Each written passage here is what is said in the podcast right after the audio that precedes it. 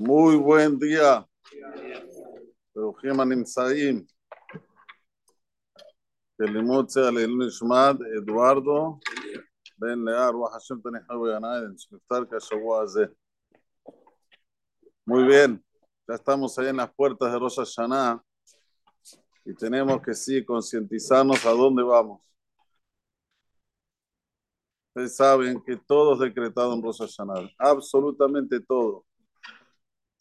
Cuánto una persona va a comer, cuánto una persona va a respirar, cuánto una persona va a disfrutar, lo aleno lo contrario, cuánto una persona va a viajar, cuánto una persona va a tener eh, la vida tranquila o no, Shalom, si va a escuchar noticias buenas o no, todo decretado en Rosh Hashanah. Por eso que es Yom Haddin Hagadol Nora.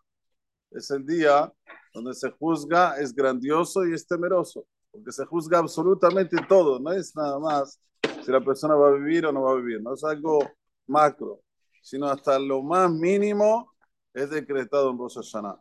Para eso una persona precisa desde ahora ya compenetrarse, concientizarse a dónde va. Mucha gente piensa que el día especial es Yom Kippur. Rosh Hashanah, eh, no es así, ¿no? En Rosh Hashanah se decreta todo. En Yom Kippur es la Hatimah. Es ya, como se dice, el sello. Pero veamos, nosotros que Baruch Hashem vivimos en una sociedad y tenemos esa capacidad para ver a nuestro alrededor. ¿Qué pasó con los que estaban cercanos a nosotros? ¿Qué pasó también con nosotros? que hicimos, que vinimos, que todo esto la persona tiene que analizar y saber que fue decretado Rosh Hashanah pasado y Besrat Hashem ahora se va a decretar para el futuro. O sea, en síntesis, Rosh Hashanah es pasado, presente y futuro. No solamente juzgan a la persona por lo que hizo el año anterior, sino se ve el presente de la persona, cómo está en el momento de Rosh Hashanah, y también se juzga sobre el futuro, todo lo que va a pasar en 5784. Tenemos dos días de Rosh Hashanah. El primer día se juzga la parte, digamos, de cómo se va a sentir la Neshama dentro del ser. Cómo va a estar, si va a estar tranquila, si va a tener paz, si va a tener Simhat Haim, si va a tener alegría. Y el segundo día se juzga la parte física del ser. O sea, nosotros tenemos dos fases. Tenemos la Neshama y tenemos el Guf. Cada día es sumamente importante porque la Neshama sin el Guf no puede vivir. El Guf son en plenitud tampoco puede estar bien. Por eso que debemos aprovechar estos dos días. Para aprovecharlos bien tenemos que empezar desde ahora a ver las tefilot. ¿Qué dice cada parte y parte en las tefilot de Rosh? Son todas partes importantísimas. Desde el primer arbit, que es la primer tefilá del año, ya estás entrando en el año, entonces ahí la persona tiene que saber lo que está diciendo, leer la primera, este, por lo menos la primera porción de la amidad hasta Maguen Abraham y entender exactamente palabra por palabra de lo que va a decir. Porque si una persona no coloca atención e intención en la primera porción de la amidad, no sale de Jehová. Entonces imaginemos en el día de Rosh Hashanah la persona ya entra lo aleno con el pie izquierdo, hay que entrar con el pie derecho desde ahora, mirar la traducción, no hace falta con muchas cámaras, la traducción específica de Hashem Sefatay Tiftah y la Teja, Baruch Hashem Bejule, hasta Maguen Abraham, saber la traducción exacta.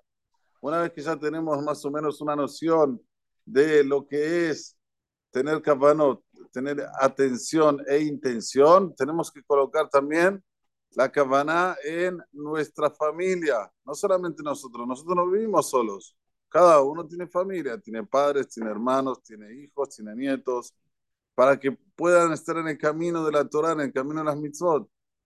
No hay que esperar que venga uno, que los llame, vení, por favor, no, no, no. Cada uno y uno de nosotros tiene la misión y la obligación de hacerte filar por el que está al lado suyo, para que vuelva ante Shua. Si no cumple Shabbat, hacerte filar para que cumpla Shabbat. Si no come kasher, hacerte filar para que coma kasher. Todo esto se decreta en Rosh Hashanah. Si nosotros supiéramos la fuerza que tenemos en Rosh Hashanah, no dormiríamos las 48 horas. de tan fuerte que es Rosh Hashanah. También leer el Tehilim. Tenemos un tiempo libre de leer Tehilim. ¿Querés conversar? ¿Querés hablar de lo que quieras? Dejar después de Rosh Hashanah, hablar lo que es. Pero en Rosh Hashanah, temor, yo mandín. La persona tiene que saber que hay cosas que se pueden hablar, hay cosas que no se, no se pueden ni se deben hablar, porque me hace el día hall. Voy a hablar de política en un día tan importante como Rosh Hashanah. Voy a hablar, no sé, de fútbol en un día tan importante como Rosh Hashanah. No, no, yo sé todo hall, me lo hace un día como un día más del año. No es así, son días muy, muy importantes. Y saber también que no solamente juzgado nosotros, nuestros familiares, la parte espiritual y la parte material, sino también los que ya no están. ¿Sí? Se vuelven a juzgar, traen a nuestros padres, nuestros abuelos, a ver qué dejaron, qué frutos dejaron en este mundo. Queremos ver, a ver cómo se está comportando. Son juzgados en el Shamaim. Los alenos, si no nos portamos bien, lo bajan. Y si Baruch Hashem nos portamos bien, lo suben. Allá en el Shamaim, el Yom Adin, Lejol Olam. Todos los que vinieron a este grandioso mundo. Ah, está, está, está. Adam Rishon. Va de, como la cadena, tic, tic, tic, tic, tic, para arriba. Por eso, nosotros tenemos que ahora concientizarnos, saber nuestra responsabilidad, saber cuánto, cuánto tenemos en nuestras manos este hashibut, esta importancia de, que ahora Baruch Hashem, por ahora nos da el zehut, de estar presente, Bezrat Hashem Baraj, vamos Rahat, en otro Rosh Hashanah. ¡Wow! Zahino, vamos a aprovecharlo. No hay lo que hacer, Tehilim. El Tehilim tiene una potencia tremenda. Cada vez que yo estudio sobre el Tehilim, más me quedo asombrado. Es impresionante. Es bueno leer los capítulos del Tehilim, les digo, ¿saben qué? Sin muchas explicaciones. La traducción literal de lo que dice el rey David. No se estremece. Qué, qué, qué inclinación, qué, cómo se subyuga delante del Creador. Un rey, un rey David. Y como yo dije en el Shur de los martes, el rey David las pasó todas. ¿eh? No hay un ser humano, Ale Adamot, que no pasó lo que pasó el rey David. Y sin embargo, hizo el Tehilim. Es un limón muy grande. Todo lo que uno se puede imaginar de un ser humano, de pasarlo a no cosas buenas, lo pasó el rey David. Y, y así hizo el, el, Tehilim. Entonces, cuando se hace con Mesirut Nefesh, con sacrificio, queda la olmedad, queda para siempre. Es un legado, es un aprendizaje para nosotros. Tratar de ahora en Rosh Hashanah, hacer Mesirut Nefesh, no es mucho, son dos días, trabajar. Y quiero decirles algo que escuché ahora de, del Rabbi Hagdish Shrita, que él dijo allá en Brasil, que dijo, este año nosotros no tenemos el shofar.